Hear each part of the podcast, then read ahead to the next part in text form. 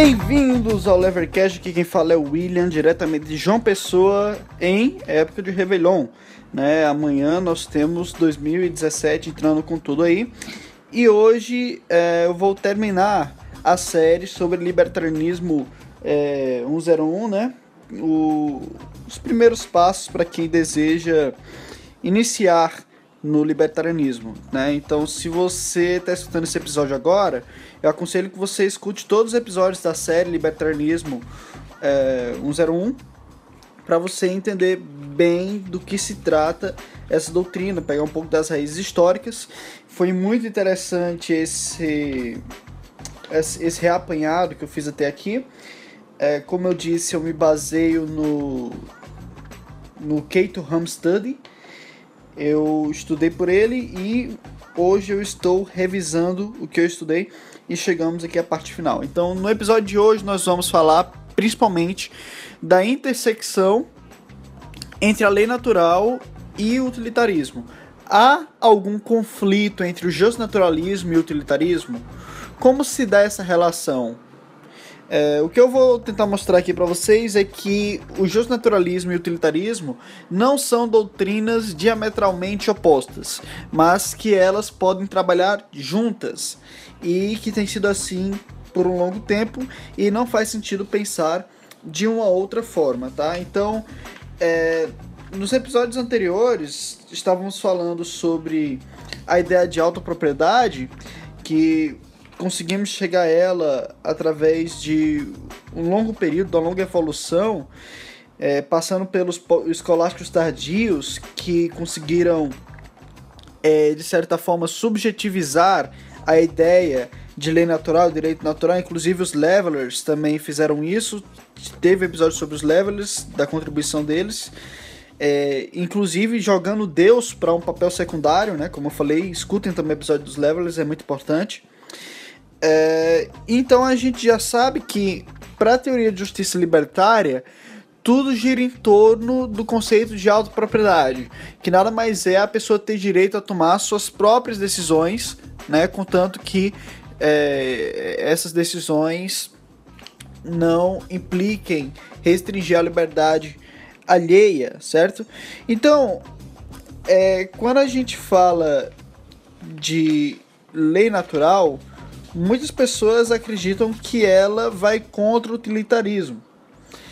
Bom, sim e não, tá? O que a gente tem que entender é o seguinte: os defensores da lei natural, eles não desprezam a questão da utilidade. Eles não negam a utilidade. A questão é que eles acreditam que uma vez que a gente segue as leis naturais, nós estamos trilhando o caminho para um bem comum, para um maior bem-estar da sociedade. Então eles colocam a utilidade como uma consequência da sociedade que segue as leis naturais. Então é, é aquela coisa, eles não colocam a utilidade é, como um fim em si mesmo. Né? É tipo assim, olha, o que a gente tem que fazer é seguir as leis naturais, porque as leis naturais é o que a gente precisa minimamente para manter a sociedade civilizada. E uma vez que a gente segue as leis naturais, cada pessoa será livre para buscar sua própria felicidade e será maximizar a utilidade no final das contas. Então, é basicamente isso.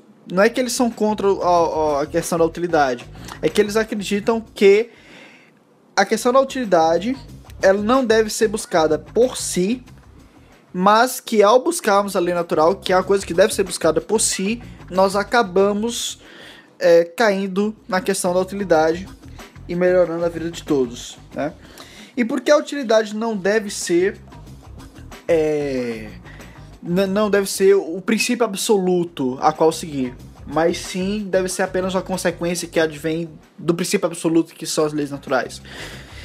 A justificativa que normalmente costumam utilizar para isso é, lembrando, gente, que há alguns liberais que são utilitaristas.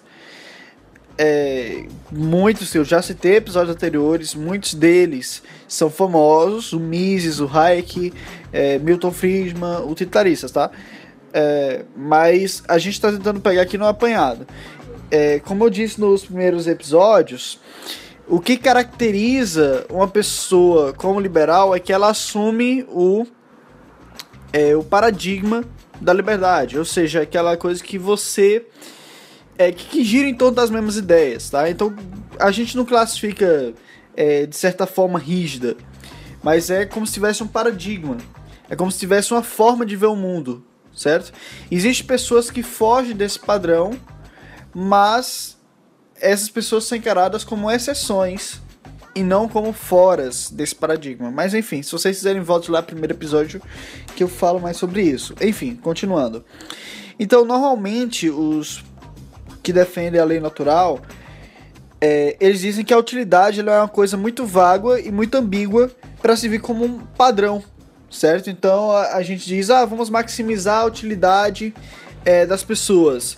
Aí a gente começa a hipotetizar o qual ação irá maximizar a utilidade. Então a, a gente pensa, não, a ação X vai maximizar, a ação Y. E o fato é que não tem como a gente saber exatamente o que vai maximizar a utilidade.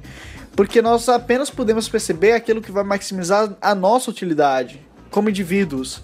A gente não é capaz de sondar o que irá aumentar a utilidade de alguma outra pessoa. E nem possuímos é, critérios é, específicos e critérios sólidos para dizer que uma determinada pessoa vai sentir mais prazer do que outra pessoa vai sentir de penúria, né? Então essa é, essa é uma grande é, é uma grande questão quando a pessoa quer colocar a utilidade como o princípio a ser seguido.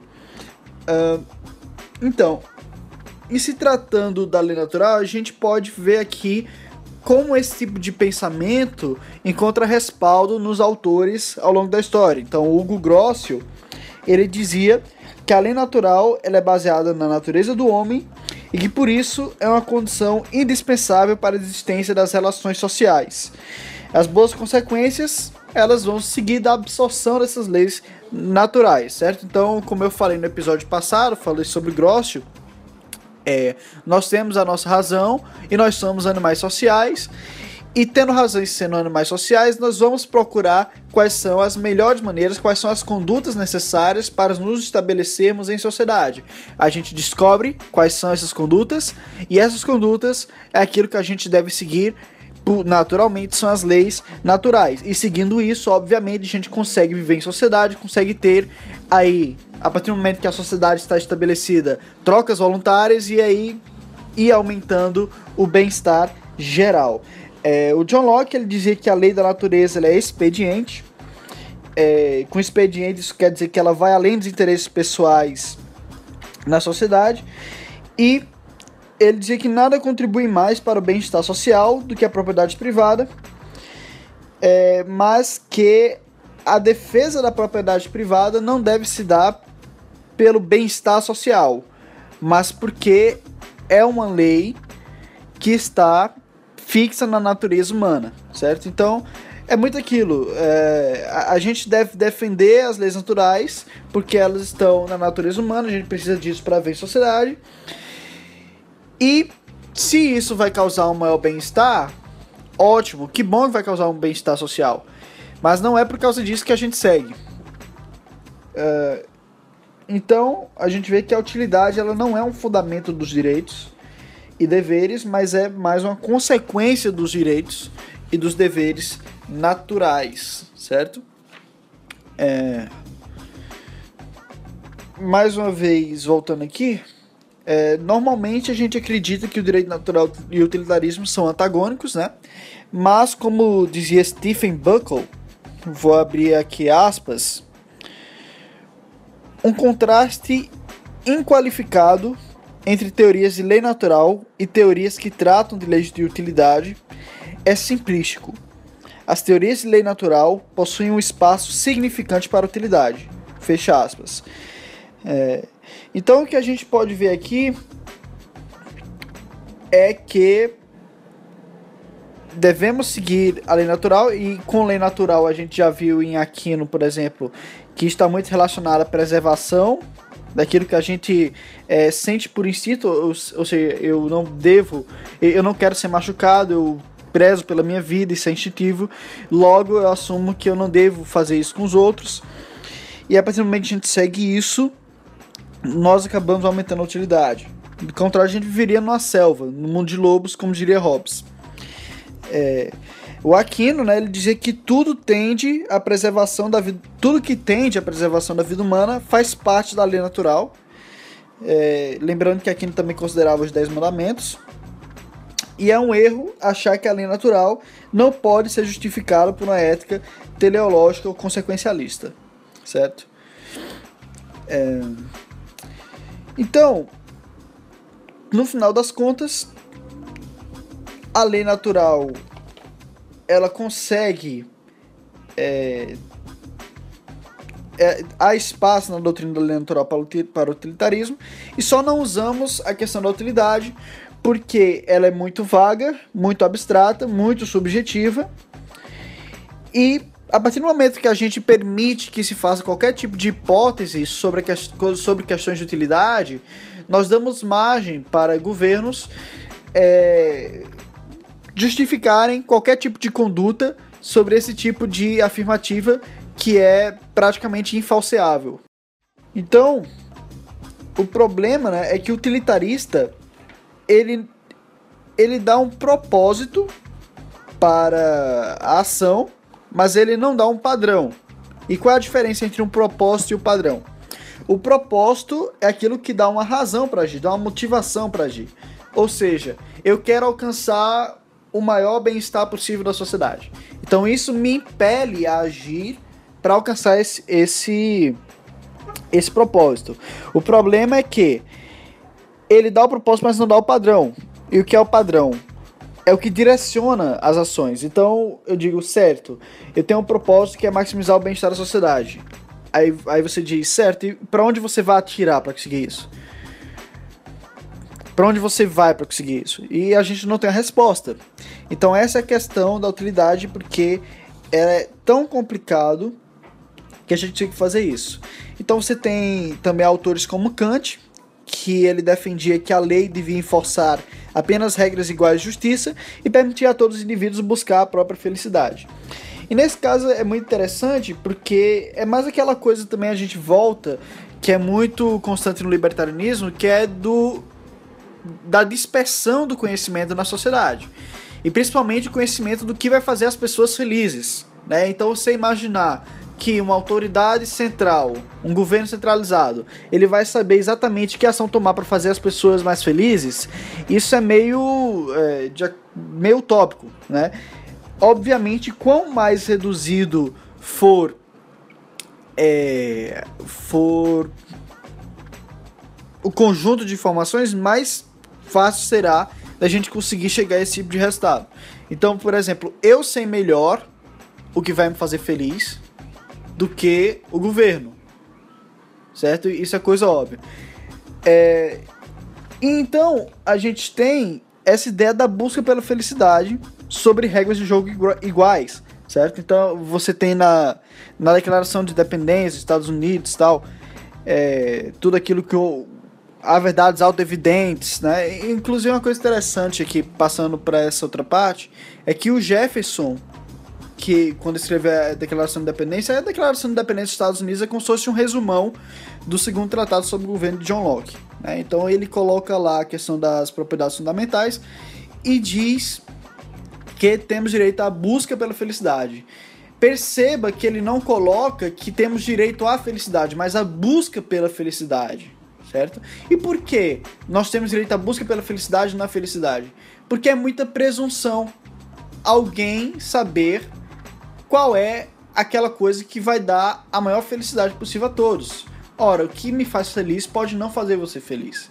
Então, a melhor forma da gente assegurar que as pessoas vão alcançar o maior bem-estar possível é a gente deixando ela, elas procurarem esse bem-estar por elas mesmas ao menos que nós sejamos oniscientes, o que obviamente nós não somos, certo? Então, é, o episódio de hoje foi menor e vai ficar por aqui.